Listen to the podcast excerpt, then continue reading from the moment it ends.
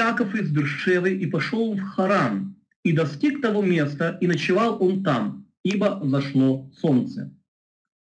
И взял он из камней того места и положил себе изголовьем и лег на том месте. Итак, что мы видим здесь? Мы видим с вами э, место, когда Яков вышел из Бершевы, когда он ушел от, э, убежал, так сказать, убежал от гнева своего брата. И он ушел по поручению, по желанию своей матери, он ушел к Лавану для того, чтобы пожить там на время, как она сказала, на время, пока уляжется гнев э, брата. Отец его также благословил, и он отправился. Из, э, из Агады мы с вами знаем, из э, традиции мы знаем, что когда он уходил, он уходил с большим богатством. Но Лаван, ой, извините, но брат его, Исаф, он, он его как бы настиг, э, не сам, а его сын, настиг его и отобрал все, что есть. И поэтому Яков, в принципе, остался один, без всего. Ну, не знаю, может быть, курточка на нем еще оставалась, но, по крайней мере, когда он шел к Лавану, он уже был, в принципе, без всего, без какого-либо наследства, которое отец ему дал, для того, чтобы ну, он жил как-то у Лавана. Итак, мы читаем с вами, на, обратим с вами на одно место Писания. Я выделил здесь, это 28 глава, 11 стих, написано на иврите. «Ваясен мирашутав вайшкав бамаком ау».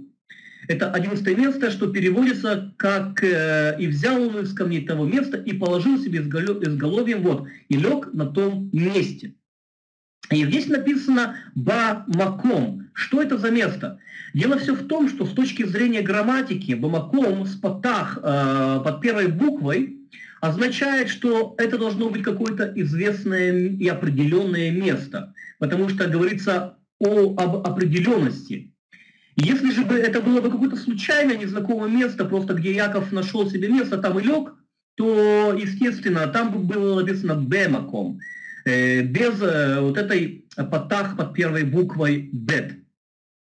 И, конечно, естественно, комментаторы, они обращают на это внимание. И Хазаль, а Хазаль, вы наверняка уже знаете, кто такие. Хазаль – это мудрецы Талмуда.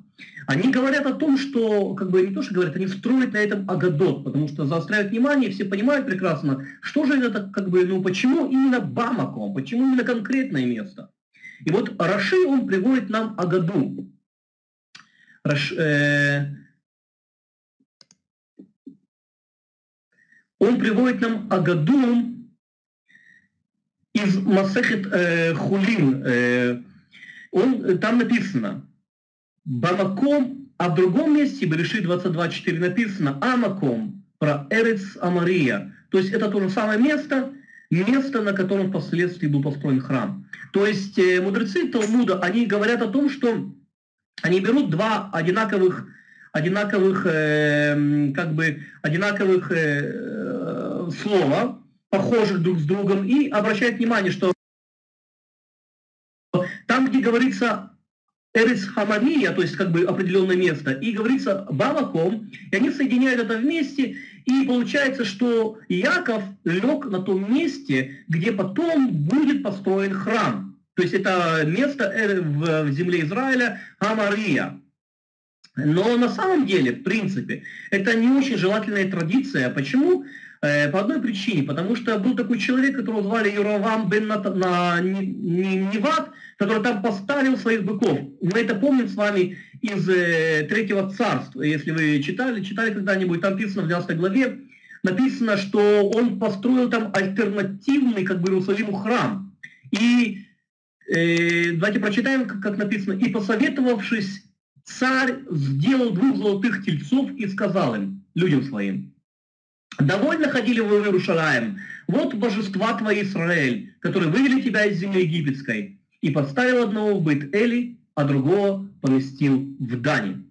Обратите внимание, что это происходило в бейт, э, возле бейт Эля.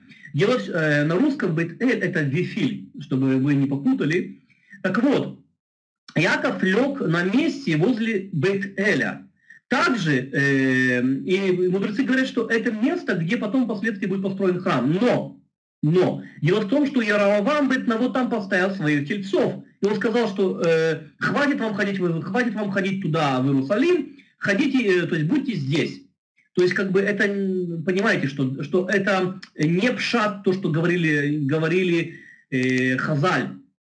Поэтому это не очень э, как бы, желательная традиция для, в принципе, для Торы, для пшата. Хорошо, Рашбан, например, он как бы стремится оградить э, читателей, как бы он говорит о том, что э, от возможного восприятия вот этой такой агады, как пшата. Я надеюсь, вы знаете, что ну, пшат это прямой текст, прямое понимание. Он пытается оградить и говорит о том, что это, не про, это просто какое-то неопределенное место, несмотря на определенный артикль. И Ибн Изра, я просто сейчас вам как бы говорю о комментаторе, как комментирует этот текст. Ибн Изра говорит, что Баваком написано, потому что это говорит Маше, это место, известное ныне во времена Маше. То есть тогда, когда писалась Тора, писалась книга Берешит, во времена Маше это место было очень известное. Поэтому там э, стоит вот этот э, как бы определенный артикль. Радак нам говорит о том, что по дороге встретилось ему вечером одно место, которое было на расстоянии дневного перехода от Бершевы, и был вечер, и он заночевал там, потому что не мог продолжать свой путь в тот день, так как уже стемнело. И написано Бамаком, чтобы сообщить, что это было вполне определенное место, где обычно ночевали идущие из Бершевы. То есть вот по мнению Радака, это просто было известное место, как место ночлега, которые, людей, которые шли из Бершевы.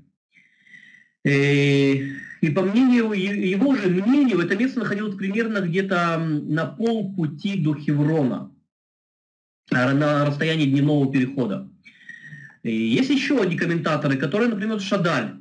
Что он говорит? Шадаль нам говорит, что это было некоторое неопределенное место. То есть там, где случалось ему сделать остановку, там он заночевал. Но это не было гостиница, потому пришлось Якову взять камень вместо подушки. И потому стих добавляет «Ваишкав бамаком агу». То есть э, и лег он на том месте, чтобы сообщить, что Яков как бы не очень себя удобно чувствовал там. И э, по мнению Шадали это все рассказано лишь только лишь потому, чтобы это было предисловие к тому рассказу, который будет э, происходить дальше, э, к тому сну. Это как бы было вступление. Вот, э, то есть, как бы, по его мнению, вот этот определенный артикль, в принципе, ничего не значит, это лишь только как бы предисловие к тому, что говорит, будет говориться дальше. Есть еще и современные исследователи. Современные исследователи, они анализируют слово Бамаком как место храма, но не Иерусалимского храма. А э, откуда они это, кстати, берут? Дело в том, что э, в Танахе мы видим, что с городом Бейт-Эль, ну или Вифиль по-русски, да, связано какое-то священное служение. Во-первых, Авраам там ставит жертвенник. И в книге Иошуа, Иошуа, извините, это по-русски Иисус Навин, 7 главе 2 стихе упоминается, что к востоку от Бейт-Эля был расположен город э, Бейт-Авен. Так вот, э, слово «Авен» – это отрицательное прозвище для Авада Зара. Авада Зара – это, это идолопоклонство. То есть, и поэтому не считает вот эти, если как бы, ну, как бы, ну, есть такой намек на то, что так как этот город считается как бы городом идол, идолопоклонников, то, скорее всего, именно там Яков остановился, там, где находился один из культовых э, э, центров идолопоклонников. И здесь ему Всевышний открывается и сообщает, что у него будет народ и земля. И, и вот смотрите, Дело в, как бы, ну это ну, понятно, да, что это все просто, конечно, намеки. Э, мы с вами просто исследуем этот текст и как бы смотрим, э, смотрим и так, и так, э, для того, чтобы мы могли немножко понимать. И как я уже сказал, что Бейт Авель, то есть как бы, ну, идол, центр идолопоклонника, но не, тем не менее, если брать вот такую традицию, такое понимание, что Яков там уснул, где-то недалеко от каких-то там жертвенников, идолопоклонников, и ночью ему снится сон. Я немножко забегу, мы еще об этом чуть дальше будем говорить. И ночью ему снится сон. И что бы я хотел сказать по этому поводу? Что мы не должны с вами бояться каких-то вот таких неосвещенных темных мест. Дело в том, что Бог может действовать вообще везде. Понятно, что ему, конечно, легче, наверное, пробиться к нам э, в месте освященном, где ну, э, люди молятся Всевышнему, где есть освященные места, где, возможно, нам легче там его слышать, но тем не менее Бог может действовать абсолютно везде. Даже в темных идолопоклоннических местах Бог может давать свои пророческие сны, благословения, и мы должны понимать это, что Бог, Он есть Бог. И ему, в принципе, все равно, где ты находишься в данный момент. Ну, смысл я имею в виду, где, где ему тебе говорить. То есть, как бы, это то, что я хотел бы сказать э, согласно этому мнению. Если до этого момента есть какие-то вопросы, вы можете задать. Если все понятно, поставьте, пожалуйста, плюсик. Чтоб я видел, что вы со мной, друзья мои.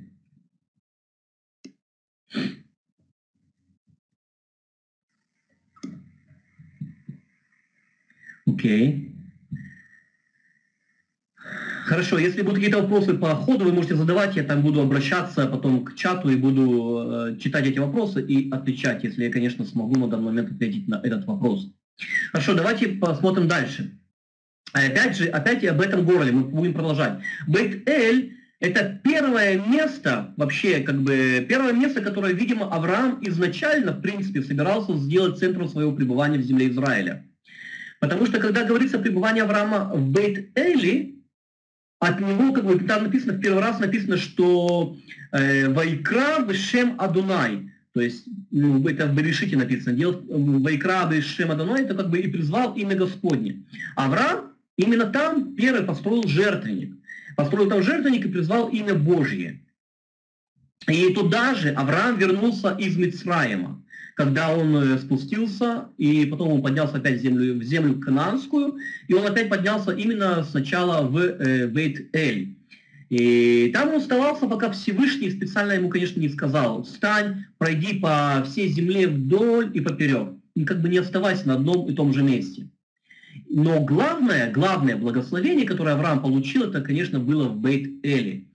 И это место, именно то место, куда сейчас попал Иаков. Хорошо? И э, давайте посмотрим дальше. Мы, в принципе, переходим к самому сну и прочитаем с вами из, э, что происходило там. «И снилось ему, вот, лестница поставлена на земле, а верх ее касается неба, и вот ангелы Божьи восходят и не сходят по ней. И вот Господь стоит при нем и говорит, «Я Господь Бог Авраама, отца твоего, и Бог Ицхака, землю, на которой ты лежишь, тебе отдам ее и потомству твоему. И будет потомство твое, как песок земной, и распространишься на запад и на восток, на север и на юг, и благословятся в тебе и в потомстве твоем все племена земные. И вот, я с тобою, и сохраню тебя везде, куда ты не пойдешь, и возвращу тебя в землю эту, ибо я не оставлю тебя, доколе не сделаю того, что я сказал тебе. Очень интересное местописание. Я очень люблю это местописание и люблю то, что происходило с, с нашим патриархом. И вообще, вы знаете, меня всегда радует, что Бог, Он, он может говорить с человеком. Он не оставил э, свое творение, когда создал этот мир. Он ушел куда-то так вот э, вдалеке и держится, смотря на, на нас с вами, и думает, ну, давайте, давайте сами как-нибудь. Я благодарю Всевышнего, что Он, он близок к нам. И Ишуа пришел к нам лишь потому, что Бог хочет близости с нами. Окей, итак, э, что мы с вами видим здесь? Мы посмотрим, это 20, да, извините, 12 стих, и посмотрим, написано, «Веин веине мал ахей элуим улим веюрдим бо». То есть, как бы, и вот э, ангелы Божьи восходят и не сходят по ней. Какой смысл лестницы вот такой в контексте всего этого отрывка? На что указывает эта лестница от земли до неба? И что же она на самом деле означает? Э, Берешит 60, 68 главе, Берешит Раба, я имею в виду, в Медраше, Берешит Раба 68.12 написано, что Малахим э, сначала поднимают, Малахим это ангелы Божьи, они поднимаются, потом спускаются. То есть э, и те малахим, то есть те ангелы, которые поднимаются, это те ангелы, которые сопровождали его э, в, эр, в Эрец Израиле, то есть как бы в земле Израиля. Но когда они подошли к границе этой земли, они начали подниматься, и начали спускаться другие ангелы, которые были посланы для того, чтобы вести его уже дальше. И как бы согласно вот такой, э, так, так, такой трактовке, у каждого из ангелов существует, э, существует своя миссия, по которой, из-за которой как бы ангелы посылаются к нам. Когда эта миссия заканчивается, они восходят на небеса. И э, те, которые как бы, ну, а так как у нас мы переходим из миссии в миссию, то как бы к нам приходят новые ангелы. Вообще, конечно, это ангелогия, мы не будем туда углубляться, нет смысла сегодня, это не наша тема. И мы посмотрим, что же говорит нам э, некоторые, некоторые комментаторы по поводу вот этой лестницы. Так они говорят, а, Абрам, Абрабанель, Вешадаль, они, они согласны во мнениях, они говорят, что лестница, вот эта лестница Якова, это символ того, что есть связь между материальным и небесным, между человеком и Всевышним. Это то, что я э, вам только что говорил. Бог хочет иметь отношения с нами. То есть вот эта лестница, она как бы символизирует э, взаимодействие между небесами и землей. И Амалахим, которые поднимаются и опускаются, это те Малахим, это молитвы человека, они берут эти молитвы и поднимают и несут к Всевышнему те просьбы, а потом спускаются и идут выполнять решения Божьи. Но вообще смысл вот такой лестницы, как называется, она известна под э, названием лестница Якова, смысл вот этого места – это не просто лестница в небеса. Смысл этого – это Ашгаха. И вот я написал вот этими красивыми буквочками, чтобы это, ну, как бы выделил, чтобы это увидели. Ашгаха. Запомните, это очень важное слово. Дело в том, что что такое Ашгаха? Ашгаха – это божественное наблюдение. То есть Всевышний постоянно сопровождает праведника.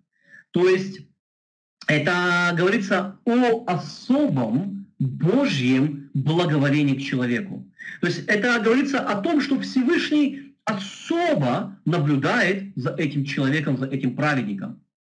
И вы знаете, грех мне не коснуться еще одной вещи. Дело в том, что э, в Новом Завете, на страницах Нового Завета мы встречаемся с вами, когда Иешуа говорит Натаниэлю, Э, по-русски это Нафанаил. Кстати, знаете, по этому поводу я хотел бы немножко отвлечься и сказать.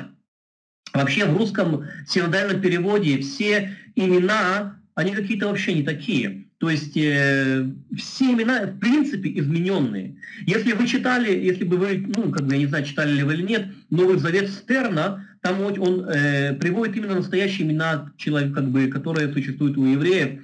Поэтому иногда, когда говоришь имя, человек даже не понимает, о, ком мы говорим.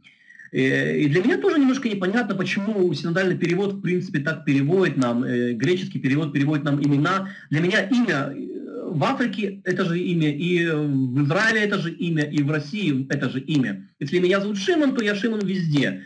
И как бы Ишуа, он Ишуа везде. И, конечно, он и для русского уха это Иисус больше подходит, да, то есть мы как бы больше привыкли к нему, но его не зовут Иисус, его зовут Ишуа. И если бы меня, вот я шел бы по улице, и мне кто-то сказал, э, ш, не знаю, Шимор какой-то, Шимор, Шимор, ты меня слышишь? Я бы даже не откликнулся, потому что я не знаю, кто такой Шимор. Но на самом деле, как бы, понимаете, то есть имя я не хочу, я не, не строю здесь учение по поводу Ишуа. Я уверен, что Ишуа откликается на имя Иисус. Как бы это нормально, ну, мне так кажется. Но, тем не менее, мы должны э, быть ближе, ближе как бы к тексту, к оригиналу. Поэтому изучайте, например, ну, как, как зовут по-настоящему людей. Не, вот э, в данном случае мы говорим про Натаниэля. То есть э, Натаниэль по-русски это Нафанаил. Итак, давайте вернемся к тексту, не будем отвлекаться. Итак, э, Нафанаил Нафанаил э, и Натананиэль по, на иврите, э, Ишуа к нему обращается и говорит, он говорит ему, «Э, истина, истина говорю вам, отныне будете видеть, видеть небо отверстым и ангелов Божьих, восходящих и нисходящих к Сыну Человеческому. Это первая глава, 51 стих, вы можете это посмотреть в Евангелии от Иоанна. То есть, что мы здесь видим? Мы видим с вами лестницу, в принципе, лестницу Якова, Якова, который известен нам. Э, о чем он говорит здесь? Дело в том, что он говорит, э, отныне вы будете видеть небо отверстым. И у меня как бы встает вопрос, сколько раз видели ученики Ишуа ангелов во время земного служения Ишуа, когда они спускались к нему и поднимались? Сколько раз они могли это видеть? Вообще, если я ничего не, как бы, если мне память не изменяет, я вообще не помню, чтобы это происходило во время, а, когда ученики это видели. Да, мы с вами встречаем на страницах Нового Завета в конце служения земного, когда к Ишуа пришли укреплять э, ангел, ангел пришел. Но это было в конце земного служения, и во-первых. А во-вторых, э, ученики в это время спали хорошо. Них был такой сон самый, самый крепкий в этот, в этот момент. И они вряд ли что-то видели. Но, тем не менее, Ишуа говорит, отныне, так вот, отныне, то есть от всего момента, вы будете видеть небо отверстым и спускающимся и поднимающимся ангела. Разве мог сказать Ишуа что-то, что не исполнилось бы? Ишуа, он не врет, да? То есть, как бы мы понимаем это.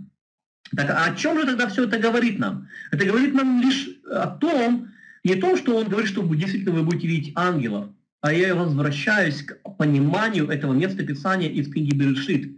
Это говорится об Ашгаха.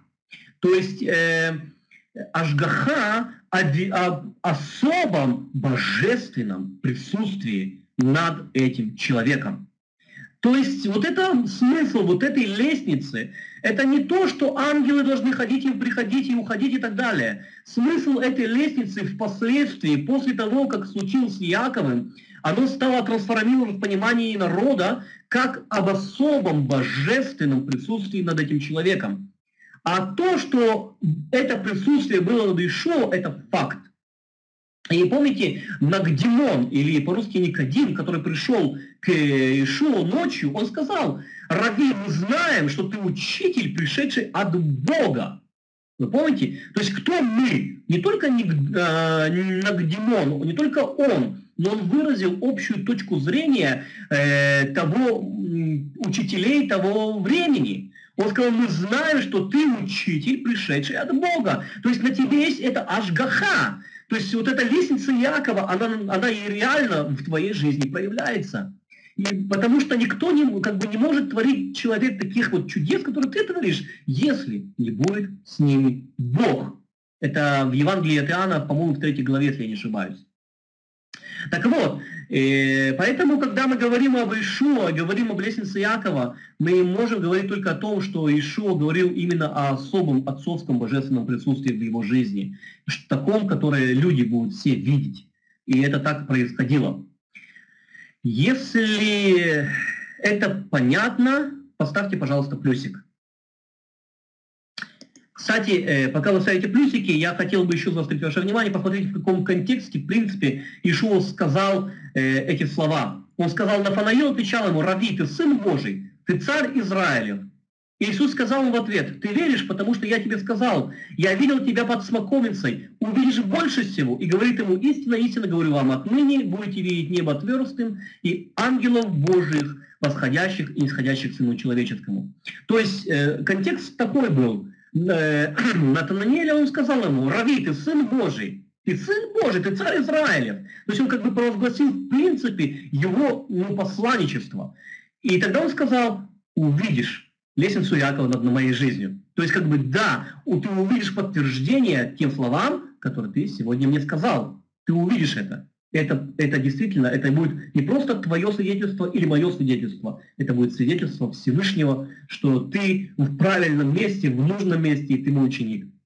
Окей? Именно и об этом говорит это место Писания. Надеюсь, еще одно место Писания Нового Завета, оно стало более ясно. Хорошо, также достойно внимания мы переходим к книге Берешит, и я надеюсь, что вы это видите, я написал мелкими буквами.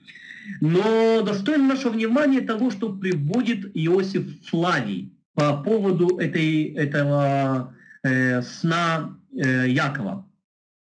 Это записано в первой книге Иосифа Флавия в 19 главе. И вот написано, вот ему во сне явилось следующее видение. Ему казалось, что он видит лестницу, э, ведшую с земли до самого неба, а по ней спускаются видения более благородные, чем люди. А на самом конце он и ясно увидал самого Господа Бога, который назвал его по имени и обратился к нему со следующей речью. И вот речь мне очень нравится. Иаков, так как у тебя отец столь добродетелен, да и слава деда твоего велика, то тебе нечего бояться за настоящее, но следует надеяться на лучшее будущее. При моем содействии тебе во всем будет дано полное изобилие великих благ. Авраама, я ведь также привел сюда из Месопотамии, когда родственники изгнали его, а отца твоего я также сделал счастливым. Поэтому тебе я не спошлю удел не хуже их, посему мужайся и спокойно совершай путь этот. Я буду твоим руководителем. Брак, который ты имеешь в виду, состоится, и у тебя родятся хорошие дети. Количество потомства их будет бесчисленно, так как они оставят после себя еще большее число сыновей. И им, и детям им, которые наполнят всю землю и всю побережье морское, куда только не смотрит солнце, я дарую власть над этой землею. Не страшись, поэтому никакой опасности, не смущайся, массою затруднений, потому что во всех твоих начинаниях я окажу тебе свою милость, как тебе, как теперь, так и особенно в, будущем время, в будущее время. Вот интересно, э, как бы мы видим, что Иосиф говорит о том, что э, Всевышний ободряет Якова. Он говорит о том, что не переживай то, что ты сегодня имеешь, я благословлю тебя, как благословил твоих отцов. И мы еще затронем эту тему немножко чуть-чуть дальше. Э, ведь Яков на самом деле, как бы он остался ни с чем. Он был, он имел, э, то есть как бы благословение отца, э, как первородство, да, он как бы, помните, как, ну, украл первородство, так скажем, но тем не менее это было э, подтверждено Богом, и, как бы, в принципе, он был хозяин над всем домом отца своего после его смерти, но, по сути, остался там Исав, и он там управлял всем. Он остался один ни с чем, он ушел к Лавану, как бы пошел к Лавану, и он, естественно, боялся. И Бог его ободряет, что все будет нормально, не переживай. И брак, который ты, в принципе, туда послал, чтобы жениться, все будет хорошо, у тебя будет хорошая жена, все будет хорошо. Не бойся тех трудностей, которые тебе нужны, должны перед тобой быть. Вот, братья и сестры, вы знаете, я хочу сказать вот насчет трудностей немножко. Дело в том, что некоторые думают, что если на тебе есть Божье благословение, Божье благоволение, то у тебя не будет трудностей. У тебя все будет идти как по маслу. Но это неправда. Так не бывает. Э, это, это учение, оно не пришло из Библии. Нам нужны трудности для одной цели, чтобы мы с вами могли расти. И помните, в псалмах написано, что Он учит, то есть Бог учит руки нашей брани. То есть мы, э, а как нас учить? В тире, что ли, ходить в тир, стрелять по мишеням? Нет, Он учит нас в реальных условиях. Поэтому нам иногда так тяжело, и нам иногда так трудно. И мы молимся Богу, говорим, Бог, а ты где? Почему тебе так плохо все в моей жизни? Что случилось? Но это нормально, дорогие братья и сестры. Яков переживал то же самое. Он богатый человек, он э, хозяин всего дома, но потерял все в один момент. Но Бог сказал, все будет хорошо, я благословлю тебя, все будет нормально, не переживай. Но мы еще чуть-чуть затронем это чуть позже. Э, но здесь, что я хотел бы обратить ваше внимание, э, Иосиф Лавий говорит нам о том, что и он стоял, то есть Всевышний стоял наверху в конце самой лестницы. Да? Тут написано, он говорит, что он увидел самого Господа Бога, который стоял в конце лестницы и говорил к нему э, речь. Но давайте мы с вами посмотрим еще вот это как бы место, чтобы, в принципе, не такое актуальное, но, тем не менее, мы должны с вами э, посмотреть это. Где же стоял Всевышний на самом деле? Э, на лестнице или рядом с самим Яковом, когда, когда Яков спал. И здесь написано, э, в масоретском тексте, написано, масоретский текст, это то, что на иврите мы сегодня имеем, здесь написано в «Ине Войне Адунай Ницав Алява. То есть, как бы, вот и Господь, и, ну, в смысле, Господь, это, э, это четырех, э, как бы, непроизносимое имя Божье, Ницав Аляв, то есть, как бы, стоял он, э, вот это слово Ницав, оно как бы говорит, что один человек э, сидит, а другой лежит. То есть как бы один стоит рядом с ним, и когда вот такое происходит, когда он стоит рядом с ним, то о последнем говорится, что он Ницав Аляв, то есть как бы стоит над ним. И э, в Септуагенте, в Септуагенте написано, что как и Иосиф Флавий сказал, на, как бы на лестнице. Но Ницав Аляв это, это именно говорится о том, что э, человеке, который стоит рядом с тем, кто рядом лежит, так скажем. И, в принципе, есть у нас еще подтверждение из самого, из самого, из самого Писания, это Первое Царство, 22 глава, 6 стих, где говорится про Шауля. Там написано «Выколь а, авадай ницавим аляв». То есть там, где говорится, э, что и все слуги, слуги как бы Шауля, они стояли возле него. Ну, так, по крайней мере, переводится в синодальном переводе, это правильный перевод. Вот. И то есть, как будто вы понимаете, да, то есть, как бы, что, в принципе, э, Господь стоял рядом с ним, Иаков видел лестницу, то есть, как бы, э, Господь был рядом, который потом э, говорил ему. Итак, что мы видим с вами дальше? И вот Господь стоит при нем и говорит, «Я Господь, Бог Авраама, отца твоего и Бог Ицхака, землю, на которой ты лежишь, тебе отдам ее и потомству твоему.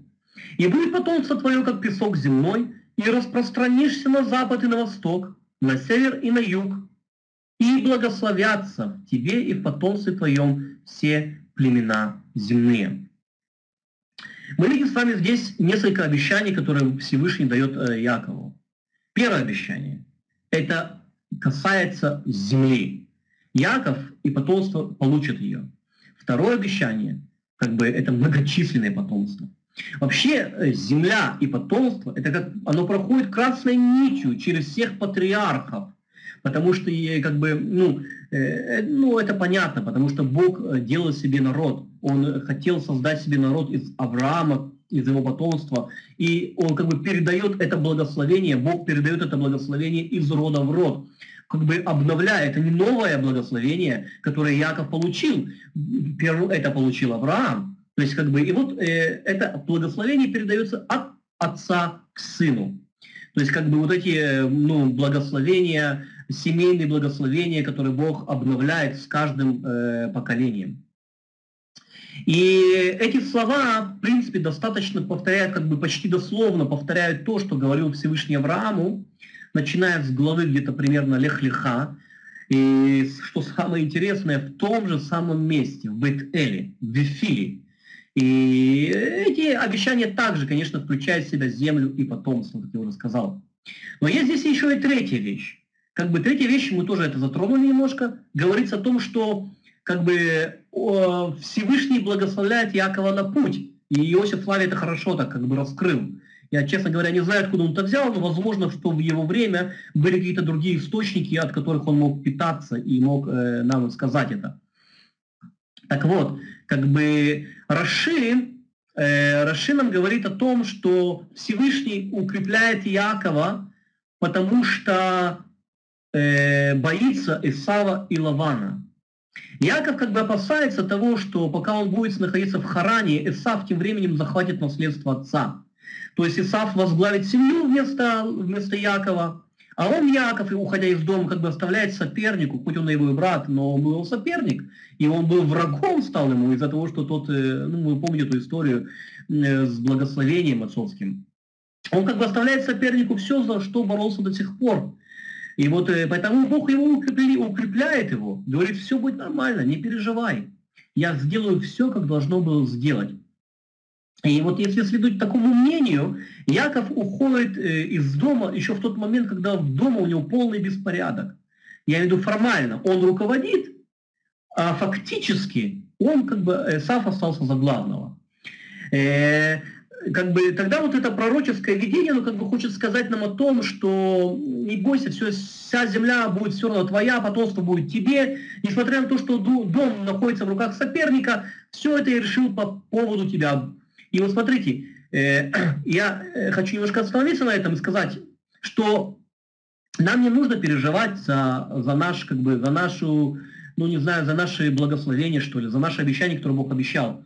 То есть даже если мы видим какие-то вот такие вещи, что как-то не срастается то, что в принципе, как бы, ну ты к чему шел, Бог, э, и Бог вроде тебе обещал, но это как-то все так вот э, не срастается, не надо переживать, надо благословлять, э, переклоняться перед Всевышним и смотреть на обетование смотреть в будущее, смотреть, как бы благословлять Всевышнего и отпустить вот такой страх, что это не состоится. Потому что, в принципе, ну, если уже касается нас лично, может быть, да, может быть, мы что-то от Бога правильно не услышали, и мы думаем, что если Бог мне пообещал э, 5 рублей, например, да, ну, это примитивно, ну, так скажу, пообещал 5 рублей, и я держусь, дайте мне эти 5 рублей, а мне никто их не дает. Но, как бы, может быть, действительно, я неправильно услышал. Бог, может, сказал мне, я дам тебе, не знаю, я дам тебе пять, пять, э, пять городов, например, да, а я держу за эти пять рублей. Бог говорит, не надо, иди, иди, иди, уходи отсюда, иди в то место, и там, как бы, ты будешь э, владеть пятью городами. То есть мы должны просто успокоиться перед Всевышним. Если что-то не срастается, у Якова так было – у него не срасталось. Он получил благословение отца. Он, э, как бы, ну, он должен был стать священником в своем доме, священником в своем роде, но у него как-то все не получалось. Э, менее Бог сказал, все будет хорошо. Все будет нормально. Отдай свой страх мне. Не переживай за это. Все будет хорошо. И вот обратите ваше внимание, обратите ваше внимание на то, сколько личных, э, личных обращений Всевышнего в этом месте Писания к Якову. Я надеюсь, что я подчеркнул все, но обратите внимание, смотрите, землю, на которой ты лежишь, тебе дам ее и твоему потомству, и будет потомство твое, как прах земной, и распространишься ты на запад и на восток, на север и на юг, и благословляться будут тобою все семейства земли и потомством твоим. И вот я с тобой, и хранить тебя буду везде, куда бы ты ни пошел, и возвращу я тебя на эту землю, ибо не оставлю тебя, пока не сади того, что я говорил о тебе. Всего э, с 13 по 15 стих, как у нас есть, как есть разделение сегодня, и уже и 13 обращений Всевышнего в личном, в личном порядке. Ты, тебе, твое. То есть, понимаете, как бы для чего это говорится? Э, вы понимаете, что Тора, она никогда, никогда не повторяет слова, которые ну, не нужны. Если она уж повторяет какие-то слова, эти слова обязательно что-то обозначают. Так вот, как бы опасения Якова отражают характер его. Яков как бы проявляется в описании Туры как человек, который как недостаточно уверенный в себе. Для такого человека характерно то, что он сам до конца как бы ну, не уверен в правильности своих поступков. И мы это, в принципе, видим из э, будущих событий. Поэтому как бы он не может даже принять стратегическое решение своих действий и часто пытается менять планы. Помните, когда уже, ну, уже даже когда поздно, когда, например, на встрече, накануне встречи с Исавом, он то делит свой лагерь на два, то встает ночью, пытается убежать во время как бы истории со Шхемом, вообще не вмешивается в переговоры с Хамором. То есть как бы и предоставляет проблемы своим сыновьям, вы решаете, мол. Потом сердится на них из-за того, что вдруг испугался какой-то э, реакции соседей на то, что произошло после. То есть э, для него вообще какая-то характерна такая некоторая поспеш, поспешность э, в принятии решений как бы, помните, когда перед Лаваном, чуть дальше коснемся, перед Лаваном он сказал, я 7 лет буду работать за, за твою дочь. 7 лет. Откуда он взял эту цифру? Он мог сказать, два года или год, ну я не знаю, мог поторговаться, но он сказал, 7 лет, все будет нормально, я буду работать. 7 лет, все будет хорошо. То есть, понимаете, как будто эта импульсивность и отражает вот это, как бы, поэтому его характер, поэтому Бог, он обращается к нему и говорит, не переживай, успокойся я укреплю тебя, я сделаю тебя, я, я сделаю твой характер твердым. Ты будешь, будешь человеком, ну, человеком по-настоящему. И все, как бы, вот э, мы с вами также должны довериться Богу. Бог работает, над нами. Давайте предоставим Ему изменять наш характер. Итак, Рашбам говорит, для чего он помазал. Он говорит, что он помазал камень, чтобы осветить его. То есть помазание, оно означает э, помазание на какую-то должность. То есть как бы человек назначается на какую-то должность. Это может быть человек, это может быть предмет. С этого момента как бы предметы будут или человек будет использоваться для какой-то важной определенной цели. Поэтому, кстати, все храмовые сосуды были помазаны маслом.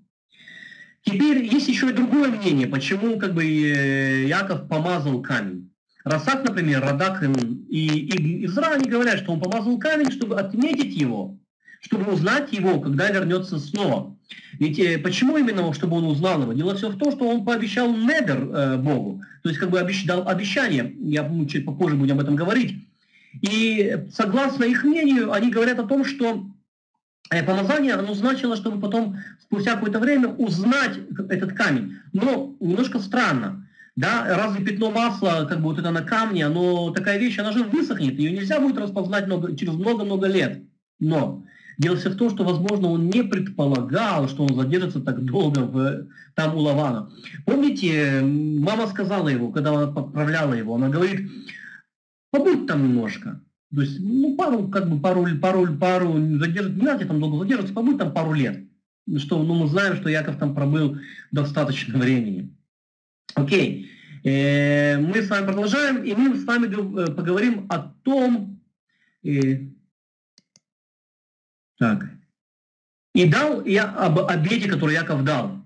И дал Яков обет, говоря, если будет Бог со мною и хранить меня будет на этом пути, которым я иду, и даст мне хлеб, чтобы есть, и платье, чтобы облачиться, и я возвращусь с миром в дом отца моего, и будет Господь мне Богом, то камень этот, который я положил постаментом, будет домом Божьим. И от всего, что ты даешь мне, я отделю десятину тебе.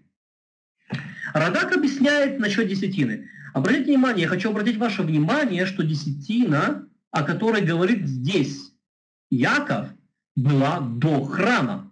Храма еще не было но десятина уже была. И первый, кто мы видим в Писании принес десятину, это был, э, это был Авраам, он принес Малкицедеку, а он дал десятую часть от всего того, что у него было. И Радак говорит, отделю десятую часть от всего имущества, что ты дашь мне, и раздам людям, чтобы были богобоязненными и служили Всевышнему. То есть, как бы я дам им сдаку. То есть, э, о какой десятине, в принципе, Яков мог говорить, к кому он мог бы ее принести. И вот Радак объясняет, так как не было храма, Радак объясняет, что он говорит о том, что он как бы обещает раздать эту десятую часть людям для того, чтобы они служили Всевышнему чтобы они были богобоязненны, чтобы они, ну, как бы, помочь им найти Всевышнего, так скажем, как бы, как свидетельство э, Божьего, как бы, Божье, свидетельство Божьей власти. И это не те десятины из храма, которые, от овощей фруктов, от земли Израиля, которые мы с вами читаем уже потом после. Это массер, то есть массер десятая часть, от всего, что дает Всевышний человеку. Отделяя, как бы, отделяя Всевышнему часть урожая или скота, человек как бы тем самым признает, что все только от него. Это важнейший момент служения. И вот э, хочу еще обратить ваше внимание на то, что десятина, я не буду говорить сегодня много десятин, но тем не менее, Десятина после как бы, уничтожения храма э, было принято у еврейского общества, что десятая часть все равно останется. Да, храма нет, но десятая часть останется, как бы это благословение. Поэтому я знаю, что существует мнение, которое говорит, что десятина сегодня уже не актуальна, потому что сегодня нету храма. Да, но все так. Но десятина была и до храма, она была во время храма, и она осталась после храма. И у еврейского сообщества, в принципе, это до сих пор существует. Десятая часть, они жертвуют э, э, сдаку, так скажем, э, и как бы, ну, вот эти благословения приходят в жизнь. Поэтому это все, что я хотел сказать. Кстати, насчет России, э, братья мои и сестры, я знаю, что немножко сейчас тяжелая ситуация, и мне кажется, я не хочу давать советы, и не хочу давать никакие какие-то такие вот вещи, но мне кажется, что для того, чтобы все-таки защитить себя, свою семью, мне кажется, нужно немножко активизироваться в даянии.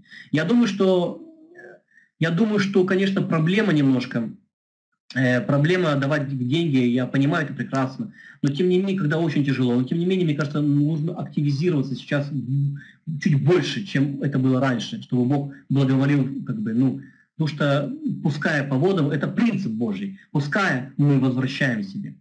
Хорошо? Идем дальше. Э, те, кто до этого момента понял, поставьте плюсик, пожалуйста.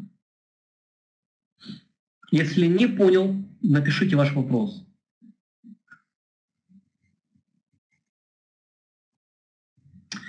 Когда Авраам отдавал десятую часть, э, э, мог ли он знать, что нужно отдавать десятую часть? Я думаю, что да. Нам об этом Писание не говорит. Э, традиции, как бы, но об этом тоже, в принципе, я не слышу, чтобы она говорила. Может быть, я не встречал этого. Но, тем не менее, он не просто так отдал десятую часть. И это видно из текста. Это видно, что он, он как бы целенаправленно это сделал. И я думаю, что, скорее всего, Авраам действительно знал, что нужно отдавать десятую часть. Скорее всего. Я не могу это ничем доказать, я просто как бы чувствую это в тексте. Поэтому это то, что я могу сказать по этому поводу.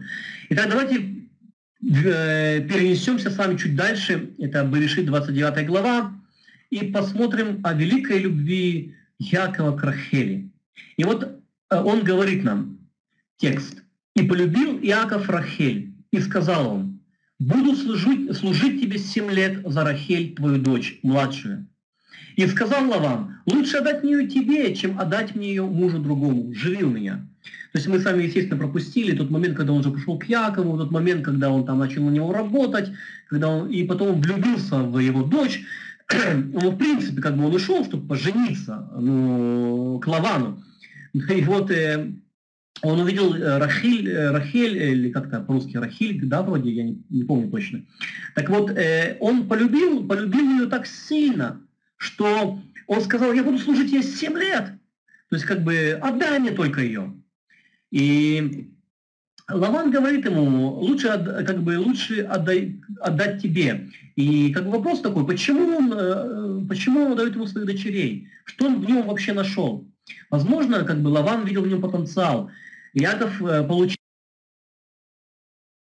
получил наследство отца, да, но у него были проблемы. У него были проблемы с этим наследством, он не принес ничего, в принципе. Поэтому Лаван, как бы, во-первых, доволен, что он будет это только через 7 лет, а во-вторых, как бы известно, что, еще неизвестно, чем это все закончится.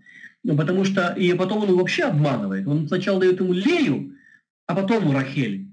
И как бы возникает такое как бы ощущение, что он сохраняет свою младшую дочь Рахель, которая была очень красивой э, девушкой, он как бы сохраняет ее для более такого статного жениха. Но по мере того, как Яков живет у, Я, у Лавана, Лаван убеждается, что над ним есть Божье благословение. И над ним как бы он видит, что Бог благословляет э, Якова. И понятно, что потом он, конечно, он ему отдает свою дочь и, и еще, задерживает его, еще задерживает его, так скажем, на 7 лет. То есть, в принципе, он работал за вот этих двух дочерей 14 лет у Лавана. И Лаван был доволен, потому что при нем, при, э, при Якове, Лаван был благословен. И за э, Якова Лаван был благословен. И это тек, написано прямым текстом в Писании. И, ну, вообще мы, конечно, с вами видим, мы не видим много обмана, да. Потом Яков говорит нам, что Лаван его много раз обманывал. И как бы это мы не видим на страницах э, Берешит. Но тем не менее, как бы создает, даже вот здесь создается впечатление, что Лаван что-то мудрит. Он говорит, замечательно, договорились, ладно. Ну, как бы это все происходит уклончиво. Знаешь, я все равно, ну, потом думаю, я найду лучшего жениха, а ты как бы, ладно, оставайся. Но э, как бы всегда есть возможность передумать. Но впоследствии он видит, что не, Яков хороший человек, благословенный человек, пусть он будет моим зятем. Смотрите, Шадаль по этому поводу говорит, э, Яков сказал ему две вещи, э, две вещи. Я буду работать на тебя 7 лет, а ты дашь мне Рахель. И Лаван немедленно ответил ему, лучшего жениха мне не найти. А по поводу сроков не сказано ничего, а только сказал, ладно, оставайся. И он знал, что Яков не будет даром сидеть у него, потому что тот уже работал на него. Вот знаете, иногда вот э, я встречался, я уже давно, ну как бы уже 20 чем-то лет, в принципе, с Господом. Э, и знаете, я со своем, своем пути встретил много, много людей, когда и при, как бы, я не говорю, что все такие, нет, абсолютно нет, но большинство, много людей, особенно христианских, э, так скажем, духовных, духовных людей, которые гостят у тебя не один день, не два. Я не говорю просто, что приехали на один денек, там, на три дника. Ну, по каким-то обстоятельствам им нужно жить. И самое интересное, понимаете, вот э, Лаван и Яков. Яков уже с первого дня начал работать у Лавана. Как бы, мы это видим в тексте. Но вот такие вот люди, как бы, они, они приходят к тебе, как бы, немножко пожить у тебя, потому что им вынуждены. Но они живут за счет тебя. Они ничего не отдают, они дают, как бы ничего не дают, они сосут от тебя, но ничего тебе не дают. Я не говорю про оплату и так далее, я говорю про вообще как бы участие в том, если ты уже вошел сюда, ну, как бы участвуй в жизни. То есть как бы э, есть какие-то обязанности распределить. Ну, понятно, да, о чем я говорю? Я, может быть, вы тоже с этим встречались э, в, в ваших общинах. Мы должны с вами научиться из этого текста, что мы должны быть как Яков. Если мы пришли куда-то, мы должны служить, а не просто брать у кого-то. То есть мы должны быть людьми, которые, э, чем я могу тебе помочь, что мне тебе сделать, как мне... То есть э, это, это благословение, братья и сестры. Хорошо. И служил, э, как написано, служил Яков за Рахель семь лет, и были они в глазах его будто несколько дней из-за любви его к ней. Это написано в Берешит 29, 29, 20. Хиску не говори, что сколько было вам на тот момент бы не попросил у него. Столько бы он работал. Он так сильно был влюблен в нее. И Радак, он говорит, что он любил ему, что ему казалось, что он работал не 7 лет, а 7 дней, то есть считанные дни. И Сфорна добавляет, вообще любовь с ума сводит. И вообще любовь это, это страшная сила. И я думаю, что большинство, если не все из нас сегодня здесь, понимают это. То есть любовь, она действительно она дает тебе огромную силу. И это благословение, и любовь приходит от Бога. Хорошо. И было утром, Это уже в день свадьбы. И было утром, и вот это Ле, и сказал Лавану, что это сделал ты мне? Ведь за Рахель служил я у тебя, почему ты меня обманул?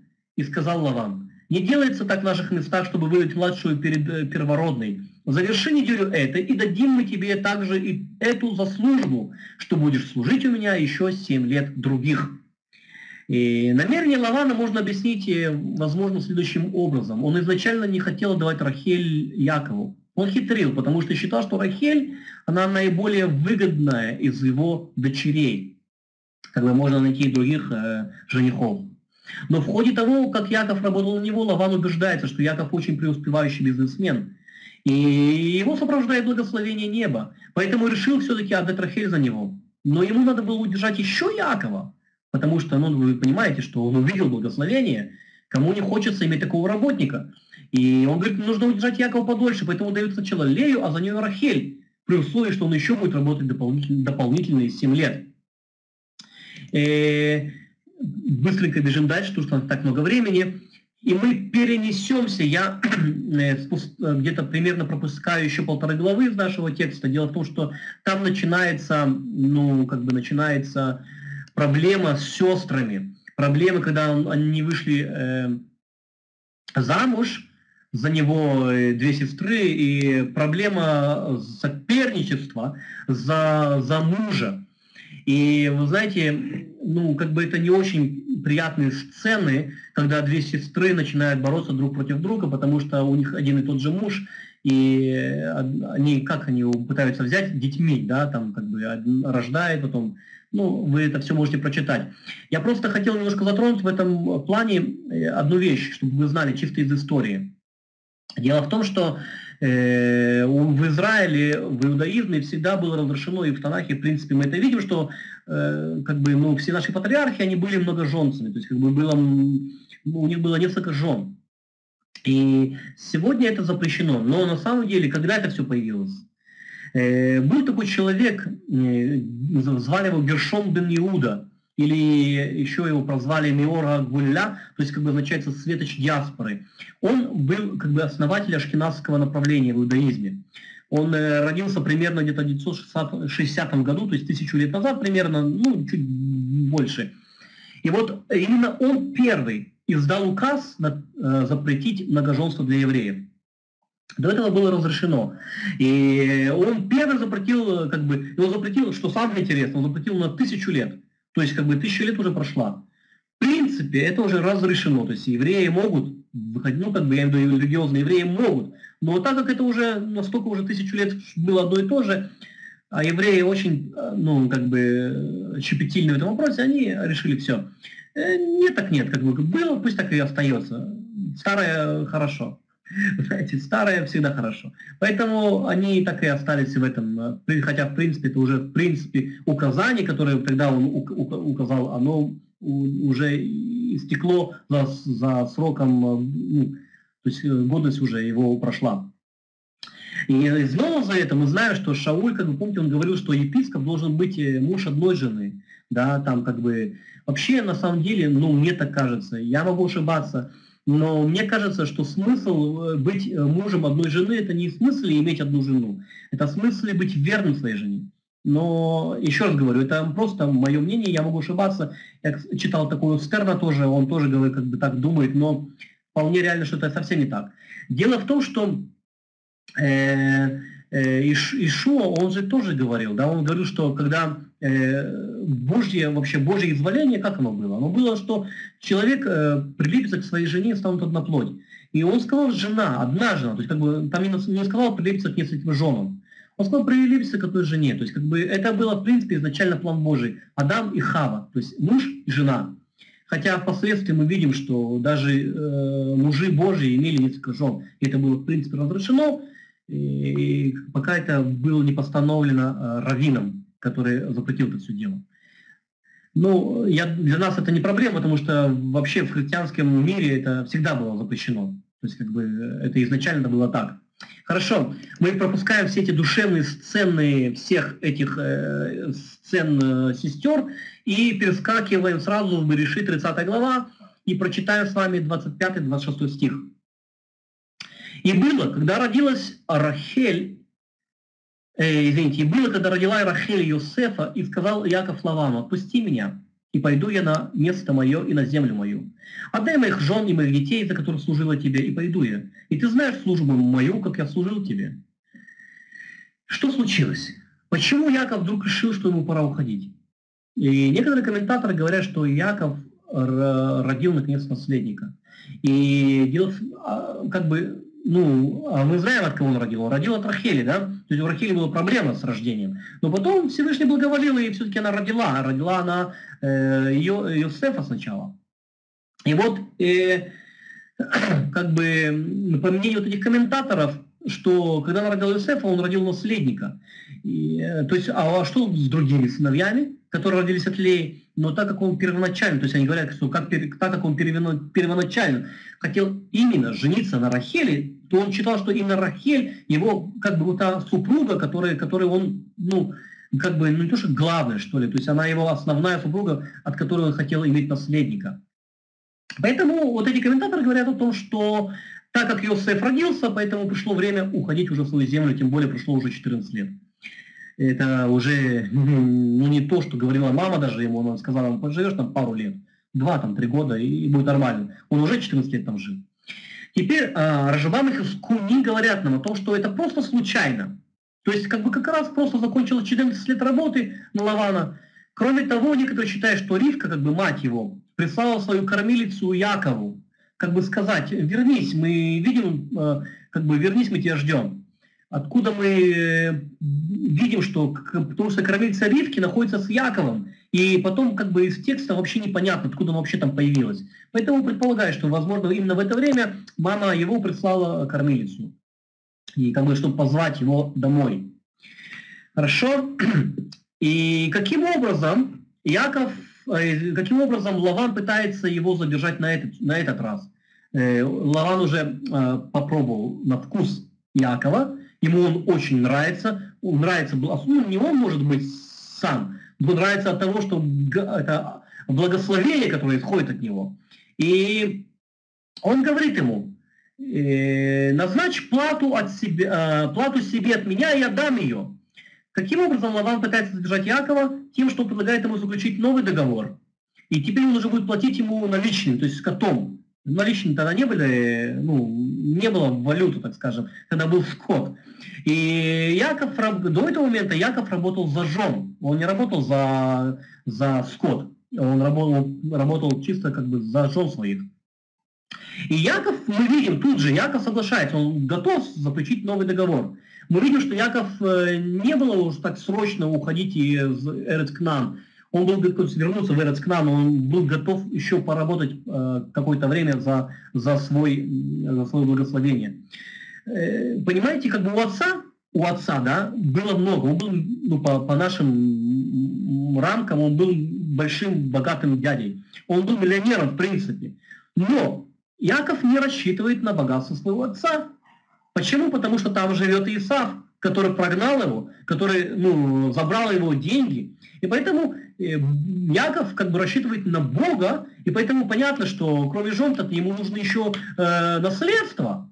Поэтому, конечно, естественно, он остается, и Бог его благословляет. И мы чуть, э, будем сейчас читать об этом. Бог благословляет, то есть как бы он не рассчитывает на своего отца, он рассчитывает именно на своего, э, своего на Бога и на Божье благоволение, который он ему обещал.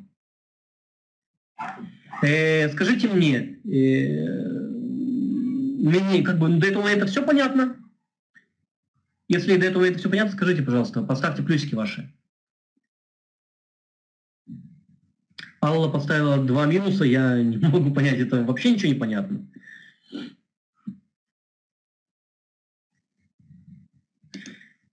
Хорошо. Э, вернем, идем дальше. И, итак, и сказал он, и,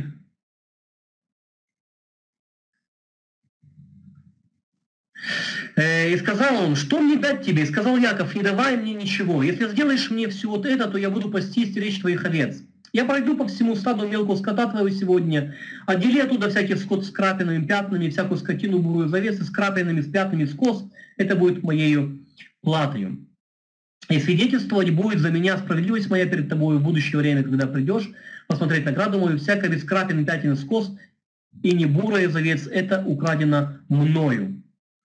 И свидетельствовать, и так Илован сказал, да, да, пусть будет по слову твоему. И отделил он в тот день козлов пестрых, и отделил, отделил в тот день козлов пестрых и с пятнами, и всех коз с крапинами и пятнами, всех, что с белизною, и всех бурых овец, отдал в руки сыновьям своим. И назначил расстояние в три дня пути между собой Яковом. Яков же пас остальной мелкий скот Лавана. Взял себе Яков свежих прутьев белого тополя, миндаля, явора, и содрал их, с них белый полос, и обнажил белизну, которая на прутьев, и поставил прутья, чтобы ободрал. Вот интересно, вот обратите внимание вот на эти вещи. И поставил прутья, чтобы ободрал в стойках при водопойнях, куда овцы приходят, приходят пить против овец. И они разгорячались, приходя пить, и разгорячались овцы перед прутьями, и рождали овцы с пятнами на коленях, крапчатых и пестрых. И гнят Яков отделял и ставил скот под лицом, и имеющим пятна на коленях и ко всему бурому скоту Лавана, и держал свои стада особо и не оставлял их вместе со скотом Лавана. И было при каждом разгорячении вес крепких ставил Яков прутьями, в корытых перед глазами этих овец, чтобы разгорячались перед прутьями. А когда слабы были овцы, тогда он не ставил, и доставали слабый Лавану, а крепкий Якову. И разбогател, э, разбогател э, этот человек очень очень. И было у него множество мелкого скота и рабыни рабов, и верблюдов, и ослов. Вообще, да, и очень интересно. Как бы, ну, ни в одном учебнике это вообще прочитать невозможно. Как нужно, э, чтобы овцы приносили хороший приплод. Вот, э, сделаю таким образом, как сделал Яков, у тебя будет. На самом деле так и не было. Это было откровение от Господа. И он поступил согласно откровению, и это произошло в его жизни. И вот этот сам 43 стих я выделил особо и написал на иврите. Написано на иврите таким образом. Ваефроц аиш меот меот, веи ло сон работ, ушефахот в авадим угмалим в хамурим. То есть посмотрите, здесь, э, э, здесь написано, что ваефроц аиш меот меот. То есть как бы, э, давайте сначала обратимся, что такое меот меот. То есть это дословно это очень-очень. То есть как бы это говорится о том, что он разбогател так сильно, что Писание говорит нам о том, что он, это было очень-очень. То есть Писание, я как уже говорил, оно не имеет э, не имеет, э, не имеет привычки повторять слова, но если она повторяет, это означает, что это что-то очень важное. То есть, когда мы, мы говорим, что миот миот, это означает, что это настолько сильно, настолько мощно Иаков разбогател, я просто поражаюсь. Он пришел, ну, я не знаю, с одной кофточкой к Лавану. У него ничего не было, но на нем было Ашгаха, на нем было благословение Господне. Бог благо, благоволил к нему. И вот спустя 14 лет зажжен, потом он еще работал за своих овец, и Бог благословлял его. И это реально, это возможно и с нами то же самое. И вот, э, э, знаете, вот это мед, мед, очень-очень, это еще не все. Дело в том, что написано лифроц, вот этот глагол лифроц, обратите ваше внимание на этот глагол, э, вот написано, это первое слово, написано «вайфроц аиш», то есть как бы и э, здесь в русском написано «и разбогател». На самом деле это слово «вайфроц», Лифрос это не разбогатеть. Лифрос написано, это дословно его, это проламываться, прорываться. То есть э, это то, что нужно было Якову. Ему нужен был прорыв в его жизни, потому что у него ничего не было. Он был полностью, хотя он был вроде формально он был э, главный над, над домом своего отца, но ничего фактически не было. Теперь практически, так скажем, да? Но и, вот, и поэтому Писание говорит, он э, вайфрос, то есть как бы и прорвался Яков, прорвался очень, очень. То есть здесь употреблено слово «разбогател», потому что, в принципе, прорвался, он именно прорвался в финансовой своей сфере. И в современном иврите существует такое, как бы есть, есть э, такое употребление «прицат дерх». То есть это выражение как бы исходит из нашего глагола именно и означает просто прорыв. Когда мы говорим, что мы хотим, я хочу прорваться в своей жизни, я говорю, они «А, равце прицат дерех. То есть как бы я хочу прорваться в своей жизни, я хочу стать, ну как бы выйти из того стойла, ну не знаю, который держит меня, из тех пут, которые окутали меня. Я хочу лефроз как бы прицадерах, то есть как бы прорваться. Вот это слово, глагол употребляется Иакову. И он говорит о том, что он прорвался, этот человек очень, очень. Я, я очень, как бы, я думаю, что большинство сегодня слушателей, они бы тоже хотели прорваться в своей жизни. И интересен этот факт, да, как он прорвался в своей жизни. Он прорвался, и потому что ни в одном учебнике по животноводству ну, невозможно найти, э, как добиться богатого приплода, то, что произошло у Якова. И ну как нужно спаривать животных, чтобы именно ну, произошло именно таким образом. Обратите внимание, что он лично делал, что он делал, и взял, написано это в Реши 30, э, а вот, кстати, я э, написал это немножко здесь. Ну, я вам дам... Э, этот, э, э, эти стихи из Писания, вы потом можете еще раз посмотреть. И смотрите, что он сделал, Яков. «И взял Яков свежих прутьев тополевых, миндальных и яворовых, и вырезал на них белые полосы, снял кору до белизны, которая на прутьях, и положил прутьев с нарезкой перед скотом в водопойных корытах, куда скот приходил пить, и где, приходя пить, начинал перед прутьями». Согласитесь, это несколько странно так поступать. Но именно Всевышний дал такое откровение ему. И написано, однажды в такое время, когда скот начинает, я взглянул, говорит Яков, и увидел во сне, вот козлы, поднявшиеся на скот, пестрые, с крапинами и пятнами. Ангел Божий сказал мне во сне, Яков, я сказал, вот я. Он сказал, Возведи очи твои, посмотри, все козлы, поднявшиеся на скот, пестрые с крапинными пятнами, ибо вижу я все, что Лаван делает с тобою. То есть это откровение, как нужно делать, пришло с неба, пришло от Бога. Друзья мои, если мы только уповаем на свои силы, только если мы уповаем на то, что мы, как люди, на наш какой-то богатый опыт или небогатый опыт, то, друзья мои, мы с вами не прорвемся в своей жизни. Мы должны уповать на Божье благоволение, уповать на Всевышнего и на то, как Он благоволит к нам. И это очень важно для нас. Он силен помочь нам с нуля. Он э, может помочь нам добиться большего, чем мы сегодня имеем. Он не оставит человека, потому что Он Отец наш. Он благословляет нас. Просто нужно доверять Ему, что нужно верить и продолжать идти Его путем. Он знает, э, он знает пути, которые выходят в принципе за рамки человеческой логики.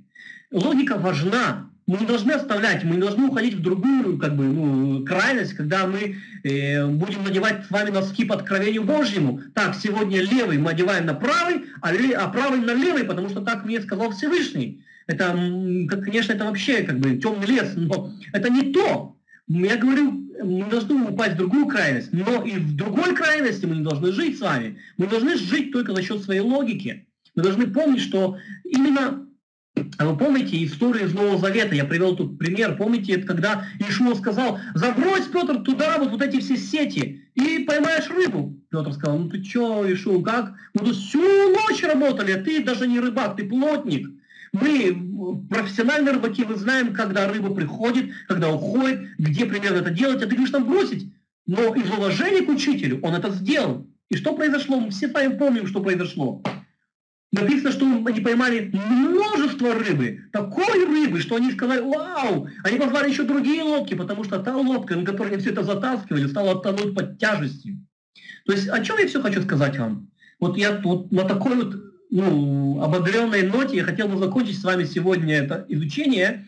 Сказать хочу только одно. Бог силен дать предсад дерх в нашу жизнь, дать прорыв в нашу жизнь. Нам нужно просто доверять Ему, верить Ему и э, помнить, что, ходя, ходя, идя Его путями, что Ашгаха Всевышнего, она над, нашими, над, нашей, над, нам, над нами.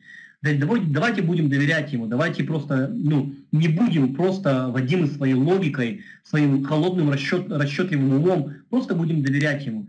И пусть это будет благословение сегодня вам, Э, тем, кто живет под э, таким вот, э, немножко таким тяжестью сегодня вот этих того, что происходит в наших странах сегодня. Пусть благословение Господне придет на вас, я просто благословляю вас. И я, конечно, и хочу еще закончить на небольшой ноте шутка. Это просто шутка, это, но мне кажется на точку. Встреч... Э, я прочитаю анекдот один. Встречается как раз э, как-то раз мула, равин и наш, э, как бы, ну и священник русский. Заходит речь о силе веры. Мула, говорит, едем как-то мы на машине по горной дороге. И тут оказывается, отказывают тормоза, мы не впишемся в поворот и летим в пропасть. Я, говорит, взмолился Аллаху, и восходящие потоки чудом вынесли нас обратно на дорогу. Священник говорит. А мы летели на самолете, у него отказали сразу четыре двигателя, так я взмолился Богу, все двигатели заработали, и все остались живы. Равин тогда говорит, как всегда, это вообще не серьезно. Вот я иду как раз по дороге, смотрю чемодан с долларами, а суббота сегодня, денег брать нельзя. Взмолился я Богу, и не поверите, у всех суббота, у меня четверг. И понятно, что мы должны быть в такой вере, но тем не менее, давайте будем верить Богу. Бог делает реальные чудеса. Хорошо, я благословляю вас. Хорошего вам всем шаббата, благословения. И хочу напомнить вам, что завтра вебинара не будет. Так что мы встречаемся в следующий шаббат.